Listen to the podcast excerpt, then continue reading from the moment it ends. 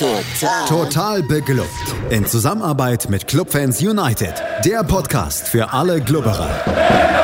Alles, Alles zum ersten FC Nürnberg auf meinsportpodcast.de.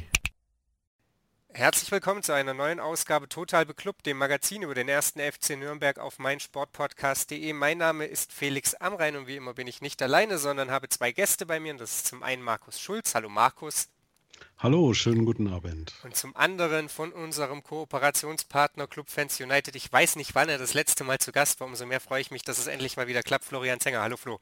Hallo, grüß dich. Grüß dich, Markus. Grüß dich. Wir wollen darüber sprechen, dass der erste FC Nürnberg zwar immer noch nicht gewonnen hat nach Corona, aber vor allem hat er nicht verloren, denn äh, das Spiel gegen Arminia Bielefeld haben viele wohl als sichere Niederlage verbucht und am Ende geht es 1 zu 1 für den ersten FC Nürnberg aus. Die Stimmen nach dem Spiel sind sehr, sehr positiv. Äh, so gelingt der Klassenerhalt, ist so ein bisschen der Tenor, wie das Ganze zustande kam und ob man das wirklich so ja, durchweg positiv beurteilen kann und sollte. Darüber wollen wir sprechen in der kommenden Stunde hier bei Total Beklubbt und wollen natürlich wie immer anfangen damit, ähm, was sich vor dem Spiel getan hat und das war beim ersten FC Nürnberg eine ganze Menge. Markus, es gab ja gleich vier Wechsel, nicht alle davon waren ja so, dass man irgendwie ähm, ja sie gerne getan oder getätigt hätte. Unter anderem Nürnberger rotierte ja aus der Mannschaft, er wird jetzt auch gegen äh, Fürth fehlen, weil er sich gezerrt hat. Sörensen, Geis und Dovedan waren die anderen dafür. Markreiter, Eras, Heise, ähm, unser ja, Darling äh, seit dem Rückrunden oder nach nicht seit dem Rückrundenstart, seit dem äh, Restart nach Corona und Schleusener waren diejenigen, die äh, ihn ersetzten. Äh, mit welchem Bauchgefühl bist du in das Spiel gegangen?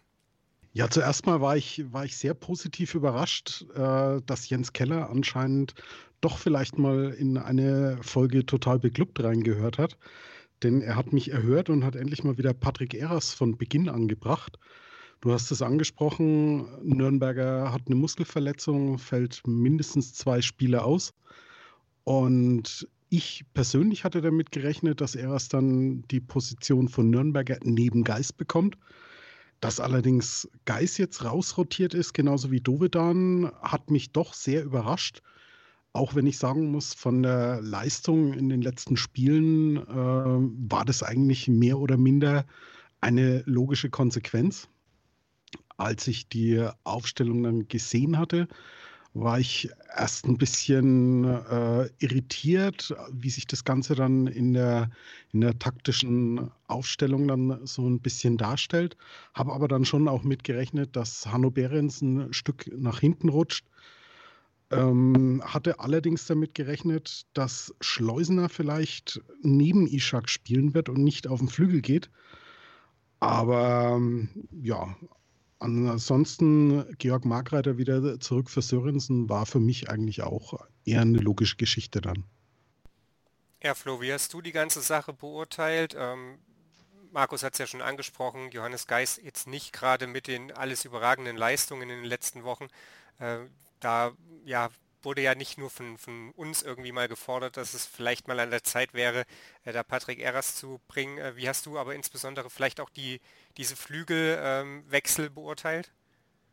Ja, also bei Geis habe ich es verstanden, dass, wie ihr schon angesprochen habt, das war einfach, äh, weil er auch ganz katastrophale Zahlen gehabt. Also ich letzte kurz mal reingeguckt, also in den drei Spielen, bevor er jetzt rausgenommen worden ist, irgendwie acht von 21 Defensiv-Zweikämpfe, 30 Ballverluste. Also der war, der war einfach, das war einfach fällig.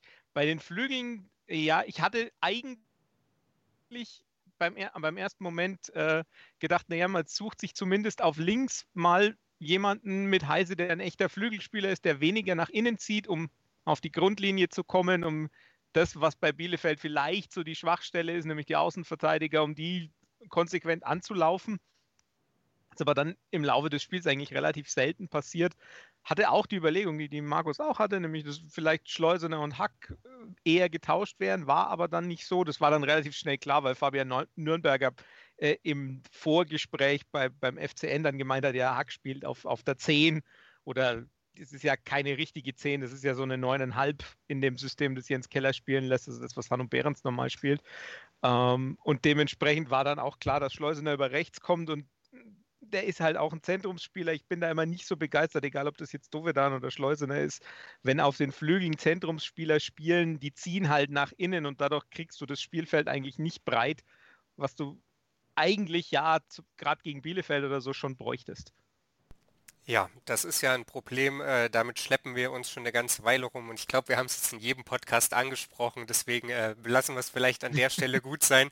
Äh, lasst uns ins Spiel reingehen. Die Partie ging dann aus FCN-Sicht erstmal mit so einem kleinen Aufreger los. Ishak äh, reklamierte da nach einem Stoß von Pieper war es, glaube ich, in der vierten Minute da auf elf Meter, den er zu Recht nicht bekam und ähm, ja, das liegt nicht daran, dass er Michael heißt und nicht wie bei der Zone in der Zusammenfassung behauptet Alexander, sondern einfach daran, dass es zu wenig war.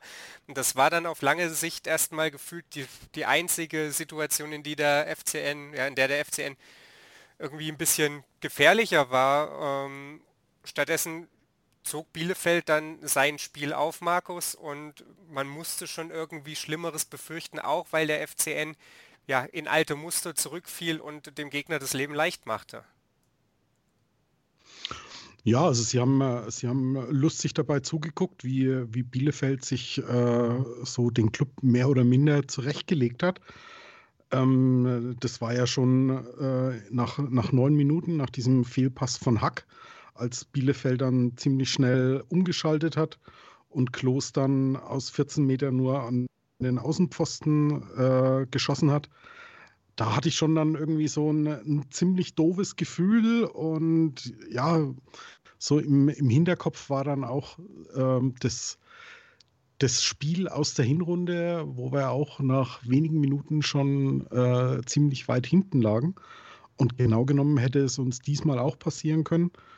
Denn die nächste Szene war dann in der 14. Minute und da hat Klos dann genau das gemacht, was er in dieser Saison schon recht häufig gemacht hat. Er hat nämlich eingenetzt nach schöner Vorarbeit von Klaus, der Mavropanos da ja ziemlich alt hat aussehen lassen.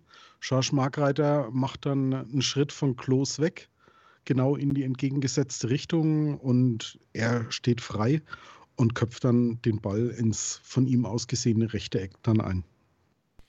Ja, Flo, damit war es dann erstmal nicht genug. Äh, der FCN auch in der Folge ja, durchaus in ja, besorgniserregender Verfassung, möchte ich sagen. Äh, es war dann so, dass ähm, Martinia einmal einen Distanzschuss sehr gut gehalten hat, in der Folge aber auch eben riesiges Glück hatte, als nach einem Rückpass, den Eras gefühlt ja auch noch durch die Abwehrreihe durchspielt, oder nicht nur gefühlt, den spielt er durch die Abwehrreihe durch, äh, ja, den er nicht erlaufen kann, den dann Klos äh, kriegt am Torwart vorbei und äh, letzten Endes dann aber zu unserem Glück nicht ins Tor befördert. Äh, da musste man schon irgendwie so ein bisschen bangen, dass der FCN ähnlich wie im Hinspiel ja relativ früh äh, da seine Fälle davon schwimmen sieht, oder?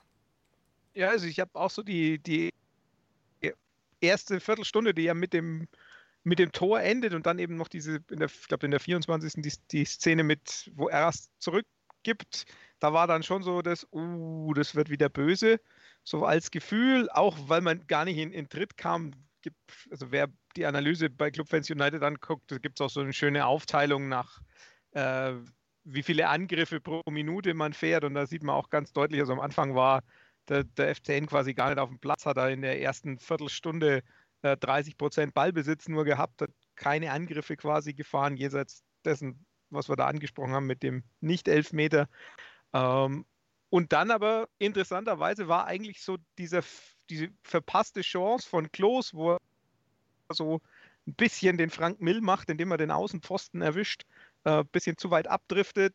Ab dem Moment war eigentlich so ein bisschen der, der Faden gerissen bei Bielefeld. Das war dann auch ganz interessant, das zu sehen, dass sie dann vielleicht doch so drüber nachgedacht haben, äh, okay, was, was ist jetzt? Und dann kam nicht, kam gar nicht mehr so viel, fand ich. Also das war dann der Punkt, wo wir alle wahrscheinlich angefangen haben zu zittern, wo dann aber quasi nichts mehr kam. Ja, du sprichst es an. Äh, es war dann so, dass es sogar für den FCN so langsam, aber sicher mal ein bisschen Richtung gegnerisches Tor ging. Ishak und Markreiter waren es, die äh, ja nach Standardsituationen dann den, den Ausgleich verpassten, der zu dem Zeitpunkt, muss man nicht drum rumreden, Markus absolut schmeichelhaft gewesen wäre. Aber ähm, man meldete sich mal vorsichtig im Spiel an und Flo hat es gesagt, äh, Bielefeld ja, fing vielleicht ein bisschen an zu überlegen. Ich hatte den Eindruck, äh, sie spielten vielleicht einfach letztlich nicht mehr mit letzter ja, Konsequenz das Ding da zu Ende. Womöglich auch, weil sie nach diesen 25 Minuten den Eindruck hatten, heu, ja, womöglich reicht es heute gegen Nürnberg auch so. Und das Ganze wurde am Ende dann aber eben ja, zum Bielefelder Unglück äh, durch Eras ähm, ja, aus unserer Sicht belohnt, 1 zu 1, weil eine Standardsituation anders als in der Zeit jetzt ja nach Corona oder insbesondere auch in diesem Jahr mal ja gut ausgeführt und vor allem dann am Ende verwertet wurde und so stand es 1-1 nach 43 und letzten Endes auch nach 45 Minuten. Ja, nicht nur das, sondern wir hatten überhaupt auch mal wieder ein paar Standards. Ne? Also die letzten Spiele hatten wir nicht sonderlich viel Ecken und die Ecken, die dann kamen, die waren alle eigentlich jenseits von Gut und Böse. Und das, was uns äh, ja in der Aufstiegssaison unter, unter Kölner ausgezeichnet hat, dass wir dass unsere Standards wirklich eine Waffe waren, das war ja irgendwie komplett weg in den letzten Spielen. Und es hatte schon angefangen äh, mit dieser Freistoßflanke von, von Handwerker, an die Ishak nicht rangekommen ist. Dann im Anschluss dann gleich die, die Ecke von Heise, die Markreiter nicht so richtig erwischt hat. Aber man hat dann wirklich gemerkt, äh, der Club, der kriegt jetzt ein bisschen Mut, der merkt, dass er sich nicht verstecken braucht. Arminia, wie du schon sagtest, hat, hat so ein bisschen ja, einen Gang zurückgeschaltet und dann gefühlt das auch nimmer wieder hochschalten können. Und der Club kam dann ab diesem Moment dann auch, fand ich, deutlich besser in die Zweikämpfe, war giftiger. Und ja, ähm, und nach der, der Kopfball von Eras nach der Ecke von Heise zum Ausgleich war eine schöne Situation, war auch, wie man immer so schön sagt, ähm, zum richtigen Zeitpunkt, kurz vom, vom Pausenpfiff. Und auch wenn man da noch sagen konnte, es war eigentlich glücklich, dieser Ausgleich, war schon auch ja, die Belohnung dafür, dass, dass der Club dann sich angefangen hat, in das Spiel dann wieder reinzubeißen. Ja, Flo, äh, Markus hat es schon so ein bisschen angesprochen. Äh, in der jüngeren Vergangenheit waren jetzt Standards, also insbesondere halt seit dieser Corona-Pause, aber auch in diesem Jahr nicht unbedingt das Steckenpferd des ersten FC Nürnberg, wobei ich gar nicht mal so unterschreiben würde, dass wir nicht so viele Ecken oder Standardchancen haben. Ich meine, gerade gegen Bochum beispielsweise hätten wir sechs, sieben Ecken gehabt. Das Problem war, dass viele davon einfach nicht gut getreten waren. Äh, jetzt, äh, wie gesagt, gleich drei Chancen da in der ersten Halbzeit. Ähm, dir als alten Taktikfuchs äh, ja, wie, wie sehr blühte dir da das Herz auf, dass, wenn aus dem Spiel heraus schon nichts geht, man die äh, ja, vermeintliche Wunderwaffe Standard dann genutzt hat in der ersten Halbzeit? Das ist das, was immer geht. Äh, die sieben Stimmen übrigens bei Bochum. Es waren sieben Ecken gegen Bochum, gegen Aue waren es sogar zehn. Ähm, ganz spannend, gegen Aue waren aber nur drei danach noch mit Abschluss und gegen, äh, gegen Bochum waren nur zwei mit Abschluss. Also mal der, keiner der beiden Eindrücke täuscht. Es sind durchaus gar nicht so wenige Ecken, aber die kommen halt nicht an. Äh, da hat, wenn man überlegt, vorher, ne, also wir haben im, im Jahr 2019, wenn ich das jetzt richtig zähle, sind es, äh, ich glaube, neun oder zehn Tore nach Ecke oder Freistoß und danach kam dann nur noch eines dazu, nämlich das Ding in, äh, in Karlsruhe vor der, vor der Corona-Pause in, in 2020. Also da hat sich ein bisschen was verändert, entweder die Gegner besser drauf eingestellt oder die Qualität der Standard, die reinkommt, das ist ja Johannes Geis, der das in der Regel schießt, ist halt einfach ein bisschen zurückgegangen, nicht mehr ganz so präzise. Ähm, dementsprechend war auch das eine Maßnahme, dass eben jetzt Philipp Heise die Dinger schießt. Die hatten ein bisschen eine andere Qualität, weil sie ein bisschen schärfer waren ähm, und dann das sehr, sehr gut genutzt worden ist, dass man dann einfach, äh, dass Eras da reinspringt und das Ding auch wirklich souverän verwandelt, also dass sich schön löst. Das war, das ist eben das, was du, wie du sagst, was man dann machen muss, wenn man aus dem Spiel raus nicht so zu Möglichkeiten kommt. War bis dahin ja doch aus doch eher dünn ähm, und hat dann den, den Ausgleich erzielt und sich den dann, das werden wir dann danach sicherlich dazukommen, dann im Nachhinein verdient. Ja, absolut. Im Nachhinein war dann verdient, du hast es auch angesprochen, äh, im Jahr 2019 oder vielmehr in der Hinrunde plus eben die Spiele bis zur Winterpause, da war Nürnberg durchaus standardgefährlich. Äh, so erklärt sich auch was, was, glaube ich, bei vielen Clubfans für Verwunderung gesorgt hat, nämlich das Fazit oder die, die Einschätzung der Bielefelder, die gesagt haben, wir wollten eigentlich nicht, dass Nürnberg zu vielen Standardsituationen kommt, weil sie daraus gefährlich sind. Ein Eindruck, den wir ja gerade eben auch äh, eher nicht geteilt haben, weil das Jahr 2020 schlicht und ergreifend eben ja das so nicht hergegeben hat. Also die erste Halbzeit endete dann mit 1 zu 1 glücklich aus Sicht des ersten FC Nürnberg, aber am Ende war es uns echt erstmal recht egal. Die zweiten 45 Minuten, die wurden dann richtig äh, brisant. Da war der erste FC Nürnberg auf einmal wie ausgewechselt. Und wie das zustande kam, darüber sprechen wir gleich hier bei Total Beklubbt auf meinsportpodcast.de. Schatz, ich bin neu verliebt. Was? Da drüben. Das ist er. Aber das ist ein Auto. Ja, Mit ihm habe ich alles richtig gemacht. Wunschauto einfach kaufen, verkaufen oder leasen. Bei Autoscout24. Alles richtig gemacht. Nach 45 Minuten äh, war ja das Gefühl bei Fans des ersten FC Nürnberg gar nicht mal so überragend positiv, wenngleich ja die letzten 20 Minuten ganz okay waren und der erste FC Nürnberg sich ja dann auch etwas schmeichelhaft das 1 zu 1 kurz vor der Pause sicherte, aber ähm, in den zweiten 45 Minuten, da sollten dann die eine oder andere Woge geklettet werden. Zu Gast hier bei Total Beklubbt sind immer noch Florian Zenger und Markus Schulz und Flo. Wir wollen jetzt natürlich über die zweiten 45 sprechen und die ging allerdings, muss man sagen, erst nochmal richtig mit Bielefelder ja, Alarm im Nürnberger Strafraum los, als es die Doppelchance durch Suku und Klaus gab und da ja, war sofort meine Angst zumindest wieder da. In der Folge hatte man dann so ein bisschen den Eindruck, dass Nürnberg jetzt auch ein bisschen mehr in die Waagschale geworfen hat, als es da ja in, den ersten, in der ersten Halbzeit der Fall war. Wobei trotzdem ich das Gefühl hatte, dass in dieser Anfangsviertelstunde Bielefeld das Spiel immer noch recht gut unter Kontrolle hatte. Wie ging es dir?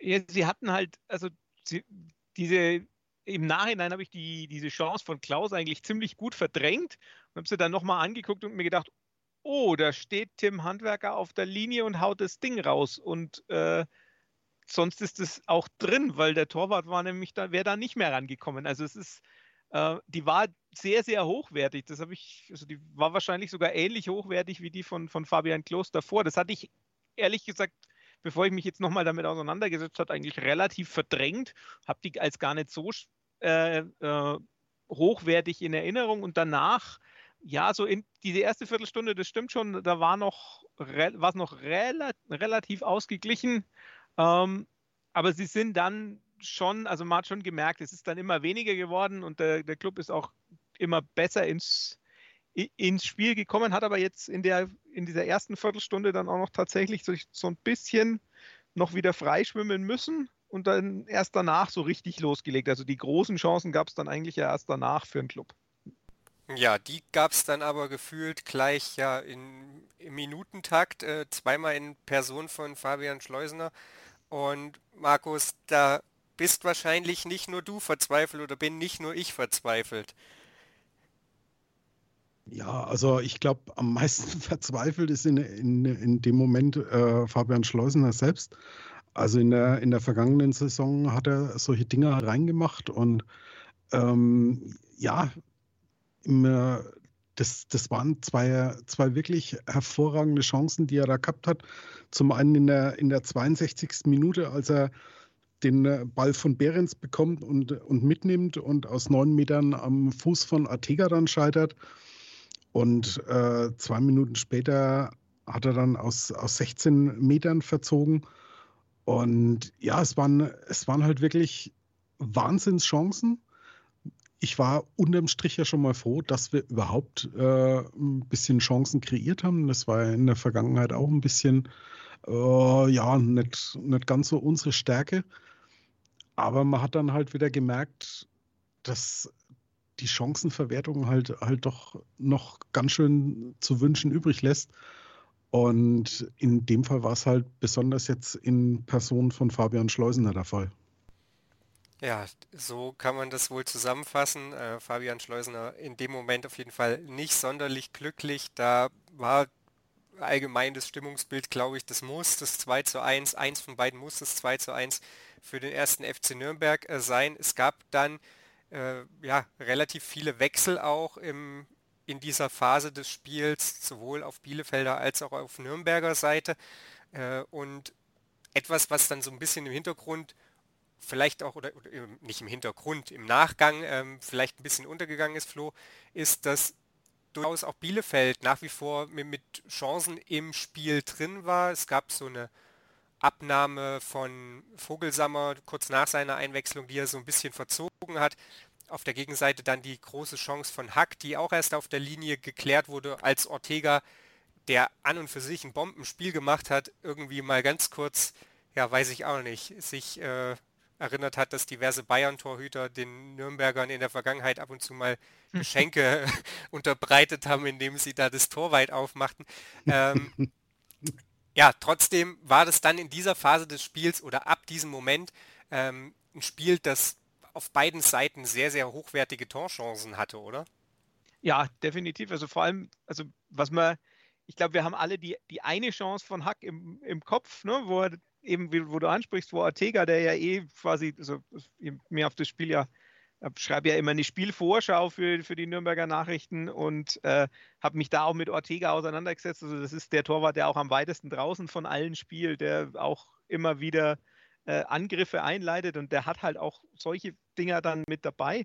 Also daran erinnern wir uns, dass kurz danach Hack eigentlich relativ frei äh, im fünf, fast im 5-Meter-Raum zum Kopfball kommt, nach, nach einer Flanke äh, ist dann, dann schon gar nicht mehr so sehr im Kopf, aber die Chance war eigentlich sogar noch höherwertiger, äh, weil den, wenn er das Ding aufs Tor kriegt, dann sieht es sehr, sehr gut aus.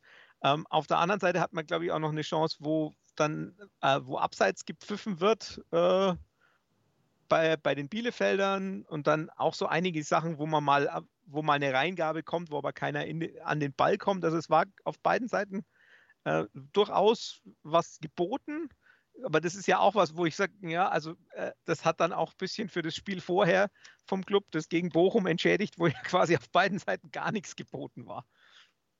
Ja, absolut. Du äh, hast angesprochen, es gab so ein paar Situationen, ähm, in denen Christian Martin ja nicht so richtig gut aussah, obwohl er, muss man sagen, dem FCN an diesem Nachmittag auch einige Male den, den Punkt gerettet hat.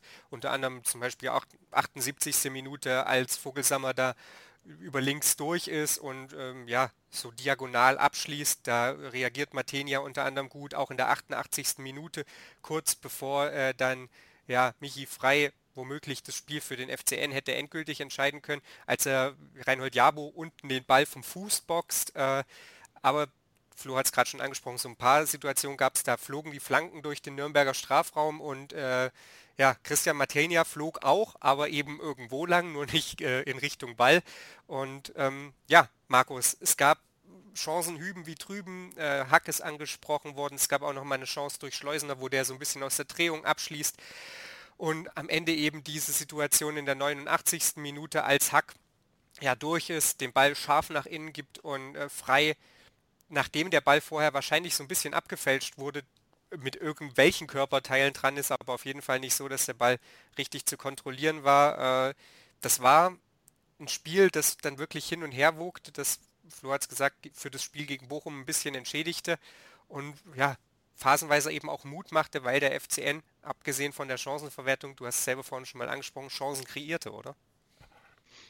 Ja, klar. Und äh, man hat, man hat auch wirklich gemerkt, dass beide Mannschaften da äh, mit dem einen Punkt nicht zufrieden waren. Also die wollten, ähm, die, die haben sich Chancen rausgespielt, haben beide ja mehr oder minder mit offenem Visier dann gespielt.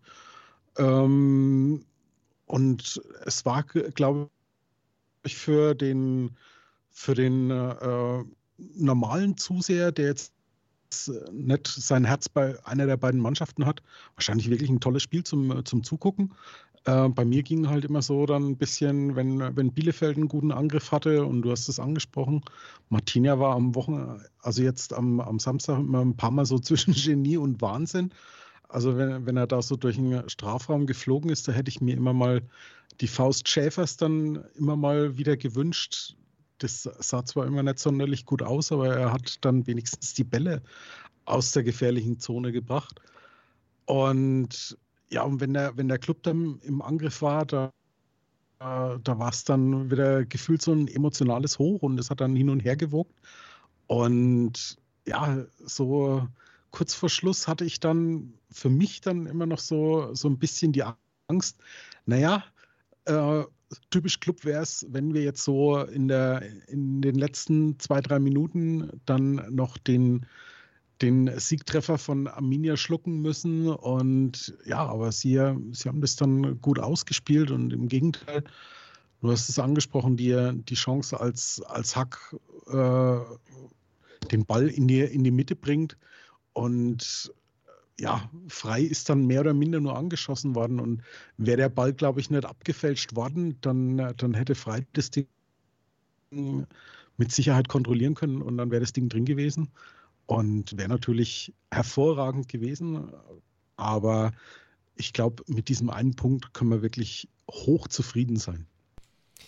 Ja, ich glaube, du beschreibst ein Gefühl, das viele Clubfans nachvollziehen konnten, dass man irgendwie Schiss hatte, dass das am Ende trotz guter zweiter 45 Minuten ohne Punkt ausgeht. Ganz am Ende dann eben die gegenteilige Reaktion. Alle Clubfans äh, regten sich auf, dass der Schiedsrichter mitten in einen laufenden Angriff des FCN dann äh, das Spiel abpfiff und äh, so dann das 1 zu 1 zementierte. Flo, am Ende bleibt, du hast es in deinem Artikel bei Clubfans United aufgearbeitet, ein statistisch absolut gerechtes Unentschieden, weil man sich wirklich in mehr oder weniger allen relevanten Kategorien ebenbürtig war. Ähm, was nimmt man jetzt aus diesem Spiel mit? Der erste FC Nürnberg blickt ja Richtung äh, Samstag Richtung Derby und natürlich vor allem nach wie vor Richtung Abstiegszone. Äh, was, was nimmt man jetzt aus dieser Partie mit? Ich denke mal, ich habe so auch im Artikel so ein bisschen versucht, äh, die, die Waage schon zu halten, weil man natürlich diese ersten 20 oder 25 Minuten nicht vergessen darf, äh, dass man da eben nicht im Spiel war und gleichzeitig natürlich auch mitnimmt, dass man mit einer Spitzenmannschaft ähm, auf, auf Augenhöhe war, dass man da dabei war, dass man Chancen sich vor allem auch erspielt hat, dass man insgesamt ähm, schon auch dann über weite Strecken, also gegen so eine Mannschaft geht es nicht auf dem Level, das ist schon klar, ähm, aber trotzdem weitgehend so große Chancen klein gehalten hat. Also die Anzahl, das hat man ja in den, in den Spielen vorher eigentlich auch schon ganz gut geschafft, ähm, dass man sich reingespielt hat, dass man insgesamt mit, mitkam, mitgehalten hat, dass man äh, selbst auch zu Abschlüssen gekommen ist, dass man auch so ein paar Dinge, die ich äh, in den Wochen vorher so ein bisschen, bisschen daneben laufend fand, wie dass man viel zu schnell einen Angriff abgeschlossen hat, dass man zu ungeduldig war, dass man auch von zu weit weg geschossen hat, solche Sachen dann tatsächlich auch verbessert hat, also dass man so geguckt hat, mal so ein bisschen einen anderen Ansatz äh, darin, wie man Angriffe abschließt. Das muss man mitnehmen und gleichzeitig muss man aber natürlich auch noch schauen, dass man halt so individuelle Dinge wie das Ding von, äh, von Erasta, wo es dann vielleicht dann eigentlich 2-0 stehen muss, halt weiterhin abstellt, weil das ist ja doch was, was sich auch durchzieht, dass man eben da äh, Probleme hat, diese individuellen Fehler komplett abzustellen. Ja, Markus, wie beurteilst du die ganze Geschichte? Ich hatte im Vorgespräch schon mal gesagt, dass äh, das Presseecho jetzt größtenteils sich darauf ähm, beruft, dass, dass Nürnberg das Ding ja hätte gewinnen können. Flo hat es aber auch schon gesagt und hat es in seiner Analyse auch rausgearbeitet, dass natürlich nicht alles Gold war und dass der FCN eben dieses Ding auch hätte verlieren können, weil 2-0 hinten liegen durch die Chance von Klos oder er hat es ja vorhin auch schon noch mal gesagt, die Chance durch Klaus äh, direkt nach Wiederanpfiff als Bielefeld das Spiel zu seinen Gunsten trinken kann.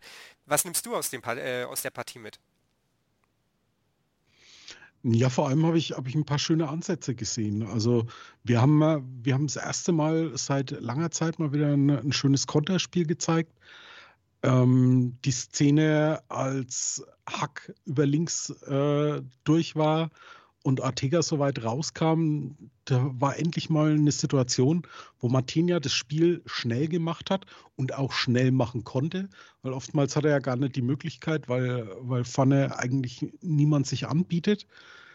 Und wir hatten ein paar Szenen, wo wir, wo wir wirklich sehr, sehr hoch gepresst haben, die Arminia dann äh, wirklich unter Druck gesetzt haben. Die konnten ihr, ihr Spiel nicht von hinten aufbauen Ich glaube, in, in einer Szene ist dann äh, sogar ein, äh, ein Eckball draus entstanden. Die Schleusener Chance entsteht auch durch so, so ein Pressing. Die eine, wo er drüber schießt, das ist auch so, war ein Torwartpressing, wo man quasi im Aufbau schon presst.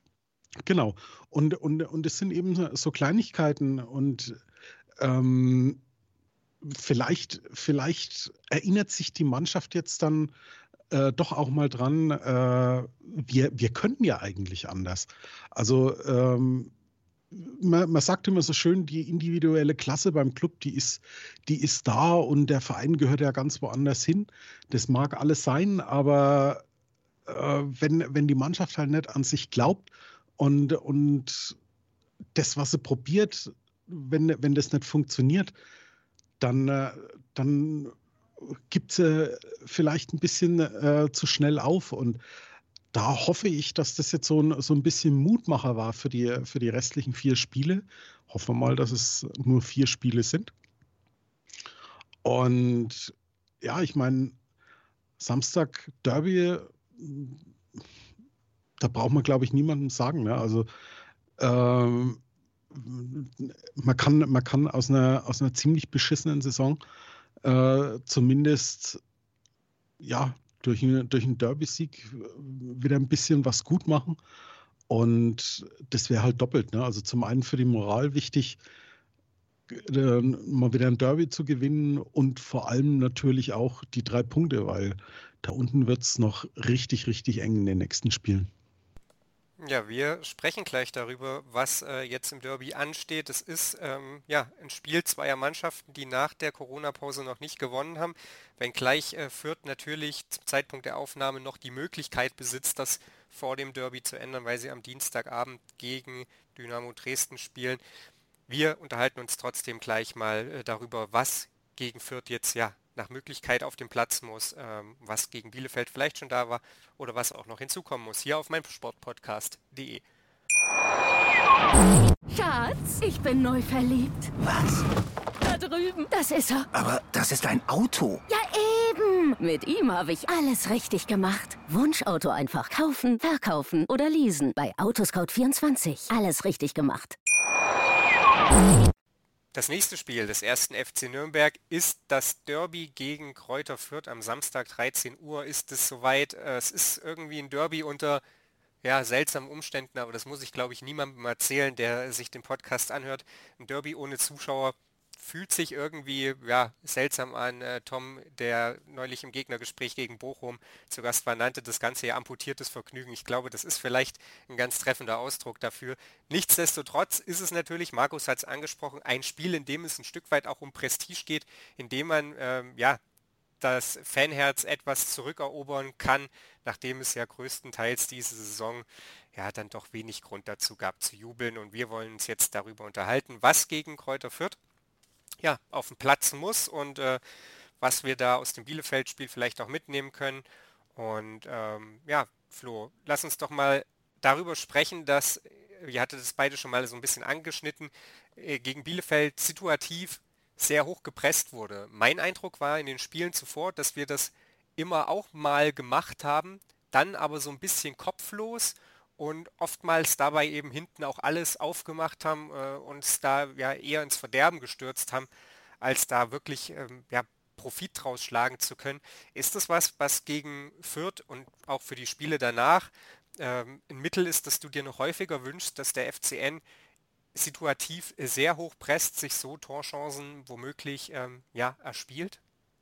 Also gegen, gegen Fürth würde würd ich ganz klar Ja sagen, weil die damit durchaus Probleme haben. Also das hat man gesehen, wenn man sich so die anschaut, woher die, die Chancen kommen, die gegen sie äh, passieren. Das ist schon oft ein Ballverlust im Aufbau, das ist mal so ein was, was Unpräzises oder so. Also das ist tatsächlich so, wo ich sage, da, ähm, da muss man auf jeden Fall mitarbeiten.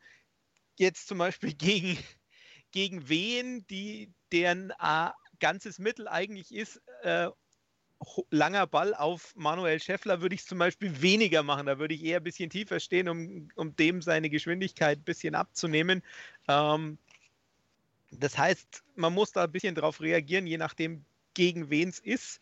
gegen Fürth äh, auf jeden Fall in manchen Situationen. Es kommt auch so ein bisschen drauf an, wo du presst. Also ob du wirklich so ein Angriffspressing machst, wie äh, bei der Chance von Schleusern, die wir vorhin schon angesprochen haben, oder ob du eher im Mittelfeld presst und dann aber eben früh im Mittelfeld. Das sind immer so Situationen, wo man sich halt überlegt, wie, wie greift man denn jetzt an und so weiter.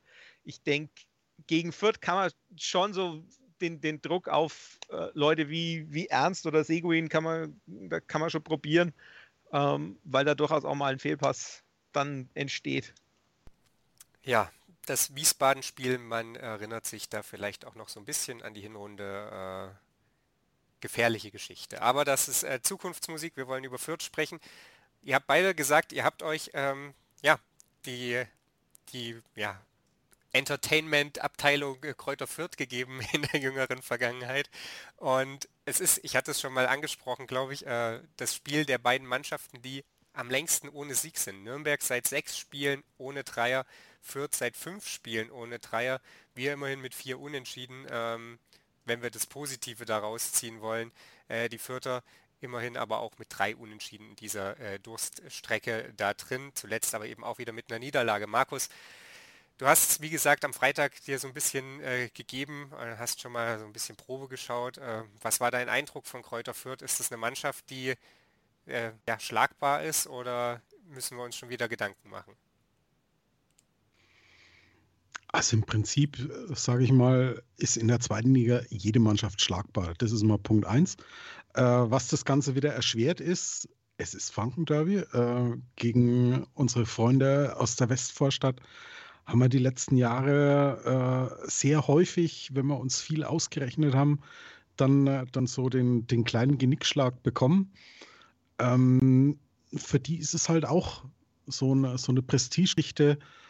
Ähm, bei denen läuft es seit Wiederaufnahme des Spielbetriebs nach der Corona-Pause auch so überhaupt nicht. Und ja, ich meine, im, im Prinzip sind sie im Moment, glaube fünf Punkte vor uns, deutlich besseres Torverhältnis. Und wenn, wenn die das Derby gewinnen, dann, dann sind die komplett sorgenfrei und können die Saison äh, komplett austrudeln lassen. Und sie tun sich halt auch immer ein Stück weit leichter als, als der kleine David, der gegen den großen Goliath spielt, weil wirklich was zu verlieren haben sie nicht.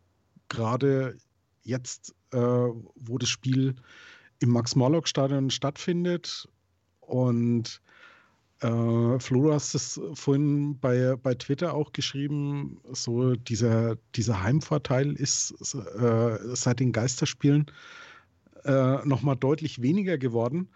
Aber wir sind der FCN. Äh, wirklich einen Heimvorteil haben wir irgendwie die ganze Saison bislang noch nicht gehabt. Und ja, sie, sie müssen einfach mutig sein. Sie müssen sich was zutrauen.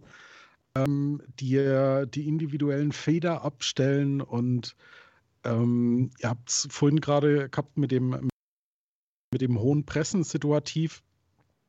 Wir hatten natürlich diesmal aber auch eine ein bisschen andere Absicherung, weil äh, Patrick Eras doch um einiges in der Defensive sicherer steht als in den Spielen zuvor Geis. Und ja, also für mich auch ein Mittel, die Vierter immer mal wieder ganz hoch anzugehen, sogar erst ins Spiel kommen zu lassen, unter Druck setzen. Die sind auch nicht im Spielfluss drin. Die werden dann hoffentlich nervös und dann müssen wir halt einfach sehen, dass wir aus unseren Chancen, die wir uns dann hoffentlich auch kreieren, dann auch wirklich mal so die ein oder andere Bude dann draus machen. Ja, du hast ein paar Sachen angesprochen. Es gab äh, ja den FAZ-Artikel unter anderem vor ziemlich genau einer Woche, als es auch um die äh, Thematik Heimvorteil im Zuge der Geisterspiele geht. Und ja, der zeigte sehr, sehr deutlich, ich glaube, der war allerdings nur auf die Bundesliga bezogen, dass das regelrecht eingebrochen ist. Ich glaube, da waren es 22 Prozent äh, Heimsiege seit Neustart und davor 43 Prozent oder sowas. Ähm, ja, sprechen wir doch mal äh, so ein bisschen darüber, was den Fußball von Kräuter Fürth ausmacht. Äh, wie gesagt, ihr habt euch beide so ein bisschen angeguckt, Flo. Worauf muss denn der FCN aufpassen, insbesondere wenn wir eben daran denken, dass ja eben gegen Arminia Bielefeld auch nicht alles Gold war und man sicherlich auch Fürth nicht so einladen sollte, wie der Club das in den ersten 25 Minuten äh, mit Bielefeld getan hat.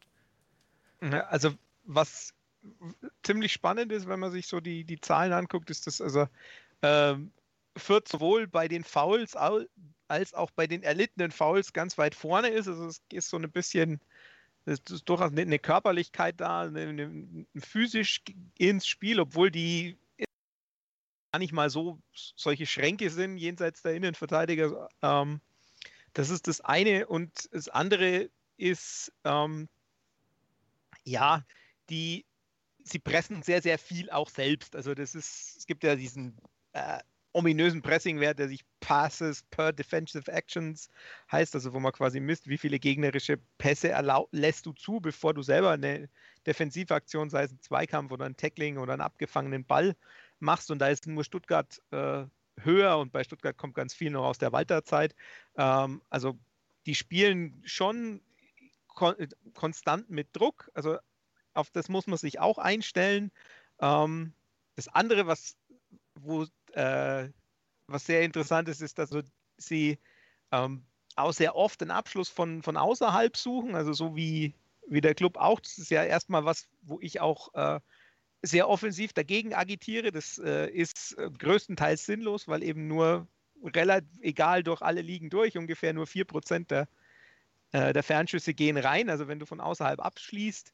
Ähm, aber das machen die sehr, sehr viel. Die schießen sehr viel ähm, von da draußen. Da muss man sich drauf einstellen, auch weil wir wissen, dass der Club ein bisschen überdurchschnittlich viele to Gegentore so kassiert hat. Auch alles in einem, in einem kleinen Bereich, aber manchmal sind es ja die Kleinigkeiten, die entscheidend sind. Also auf sowas muss man sich ab, äh, einstellen. Jetzt gibt es, ich habe auch schon mit einem Förder äh, Kollegen gesprochen, der gemeint hat, ja, also, dass die so viel abschließen, liegt auch daran, dass sie halt nicht geduldig zu Ende spielen. Also man kann sie durchaus auch ein äh, bisschen zur Verzweiflung bringen, wenn man die Räume gut zumacht. Und das ist letztlich das, worauf es ein äh, bisschen drauf ankommt. Was äh, ganz interessant ist, ist, dass äh, Fürth jetzt ähm, seit diesem Restart auch so ein bisschen Probleme hatte, ähm, weil sie einen Ball mehr hatten. Also sie waren, waren schon immer, hatten schon immer eher mehr Ballbesitz, ähm, aber nach dem äh, Restart hatten, haben sie nochmal, ich glaube, 15 Prozent mehr Ballbesitz als vorher. Ähm, und damit tun sie sich sehr, sehr schwer, weil sie nämlich das nicht umsetzen in, in mehr Produktion, also in, in, in tiefere Pässe oder in, in mehr Chancen, sondern diese, die Pässe, die sie mehr spielen, das sind knapp 100 Pässe pro Spiel mehr als vor der Pause, die gehen eigentlich alle nach, äh, zur Seite oder nach hinten. Und von daher, ähm, also man kann sie schon so ein bisschen verzweifeln lassen, indem man ihnen vielleicht sogar ein bisschen mehr, als sie wollen, den Ball gibt.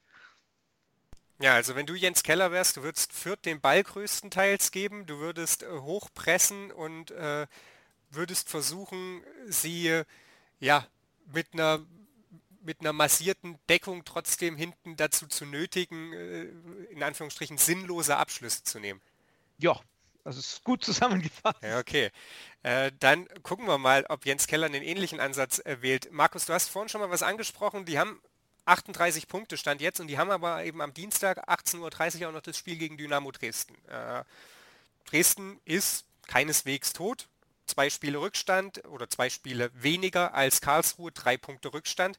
Äh, für die geht es in diesem Spiel natürlich auch um ganz viel, vielleicht sogar um alles. Ähm, Fürth könnte natürlich mit einem Sieg aber da auch auf 41 Punkte springen. Wie groß ist deine Hoffnung, dass uns das womöglich zugutekommt oder vielleicht auch einfach nur die, die Mehrbelastung zugutekommt, dass sie da ein bisschen weniger Regenerationszeit haben? Boah, schwierig. Also habe ich mir auch schon ein bisschen Kopf gemacht, äh, dass, dass wir eine längere Regenerationszeit haben. Da führt eben morgen dieses Spiel hat. Aber ich sag, ich sag mal, unter, unter diesen Voraussetzungen Derby und ähm, glaube ich irgendwie nicht dran, dass, dass das großartig was ausmacht. Ähm, ich wollte ich wollt noch auf, auf die Geschichte von Flo eingehen. Also im Prinzip hört sich ja fast ein bisschen wie eine Blaupause an. Ne? Also äh, zu früh den, den Abschluss suchen, nicht, nicht richtig ausspielen, ähm, viele, viele Weitschüsse probieren, mit dem Ball nichts anzufangen wissen, sehr viele Pässe nach hinten oder zur Seite. Ähm, das, genau dasselbe kannst du ja im Prinzip auf dem FCN jetzt mal mit Ausnahme des Bielefeld-Spiels in den letzten Spielen auch sagen. Und von daher wird es, glaube ich, ja, es wird auf alle Fälle interessant werden. Das fränkische Fußballdilemma womöglich der Saison 2019, 2020, dass es einfach nicht so läuft, äh, wenngleich eben die Situation in Fürth ein bisschen besser aussieht. Was sagt euer Bauchgefühl so, Flo? ich erwarte ein, ein ähnliches Spiel wie im Hinspiel, das ja äh, eher, eher mau war. Also ich kann, mir, ich kann mir nicht vorstellen, dass es, dass es fußballerisch so wahnsinnig äh, schön wird. Ähm, ich bin, ich bin vorsichtig optimistisch, weil ich eben glaube, dass dadurch, dass keine Zuschauer da sind, ist es auch kein richtiges Derby ist ähm, und das dann eher dem Club in die Karten spielt, äh, als wenn es eins wäre. Ähm, aber ich, ich rechne eigentlich, ich meine, das gibt ja auch die Situation her, die eine Mannschaft kommt mit, äh, mit vier Unentschieden am Voll, in Folge, die andere kommt Stand jetzt mit drei Unentschieden aus fünf. Also ich, Unentschieden halte ich eigentlich fürs Realistischste. Kann mir sogar wieder 0-0 vorstellen. Aber also ich denke, ich rechne mit einem, mit einem Unentschieden. Ja, wenn es wie das Hinspiel wird, dann würden wir am Ende uns zumindest irgendwie so ein bisschen äh, darüber aufregen, dass wir das Spiel nicht gewonnen haben. Ich glaube, Juri Mederosch hat damals einen Sieg liegen lassen, wenn ich mich äh, richtig erinnere. 0-0 äh, ging es ja da aus. Ähm, Markus, was, was sagt dein Bauchgefühl? Mein Bauchgefühl äh, schalte ich vor Derbys äh, grundsätzlich aus, weil äh, ich, ich, ich lag so oft komplett daneben. Dann, wenn ich mit nichts gerechnet habe, dann, dann äh, war es positiv und wenn man irgendwie vorsichtig optimistisch war, ähm, ich enthalte mich da mal so wirklich ganz komplett. Äh, ich hoffe nur, dass die Mannschaft äh, an sich glaubt und auch den Ernst der Lage ein bisschen im Blick hat, weil drei Punkte wird man schon echt dringend benötigen mal wieder. Ja, das ist definitiv wahr. Der erste FC Nürnberg äh, wartet, wir hatten es schon gesagt, äh, ja, doch eine ganze Weile mittlerweile auf einen Dreier. Äh, und da wäre natürlich so ein Derby-Sieg schon was sehr, sehr Feines. Ich bedanke mich auf jeden Fall bei Markus und bei Flo für ihre Einschätzung zum Bielefeld-Spiel und für den Ausblick auf das Derby, das sich nicht so richtig nach Derby anfühlt weil eben keine Fans dabei sind. Ob es trotzdem Derby-Gesetze gibt, sprich der erste FC Nürnberg nicht so richtig gut dann aus der Sache rauskommt, das werden wir am Ende sehen und werden uns natürlich auch nächste Woche darüber unterhalten. Diese Woche wird es, ich hoffe es zumindest, auch noch ein Gegnergespräch äh, geben, sofern äh, ein Fürth-Fan bereit ist, mit mir zu reden, aber ich bin da recht zuversichtlich. Ansonsten bleibt mir nur das zu sagen, was ich immer sage. Schaut auf Twitter und auf Facebook vorbei, folgt uns, liked uns, ähm, abonniert den Podcast, bewertet ihn, wenn ihr ihn gut findet. Bewertet ihn natürlich auch, wenn ihr ihn nicht gut findet. Nur an Kritik kann man wachsen. Und ähm, dann war es das für heute mit Total Beklubbt hier auf meinsportpodcast.de. Schatz, ich bin neu verliebt. Was? Da drüben. Das ist er. Aber das ist ein Auto. Ja, eben. Mit ihm habe ich alles richtig gemacht. Wunschauto einfach kaufen, verkaufen oder leasen. Bei Autoscout24. Alles richtig gemacht. Total. Total beglückt. In Zusammenarbeit mit Clubfans United. Der Podcast für alle Glubberer. Alles, Alles zum ersten FC Nürnberg auf meinsportpodcast.de. Schatz, ich bin neu verliebt. Was? Da drüben. Das ist er. Aber das ist ein Auto. Ja, eben. Mit ihm habe ich alles richtig gemacht. Wunschauto einfach kaufen, verkaufen oder leasen. Bei Autoscout24. Alles richtig gemacht.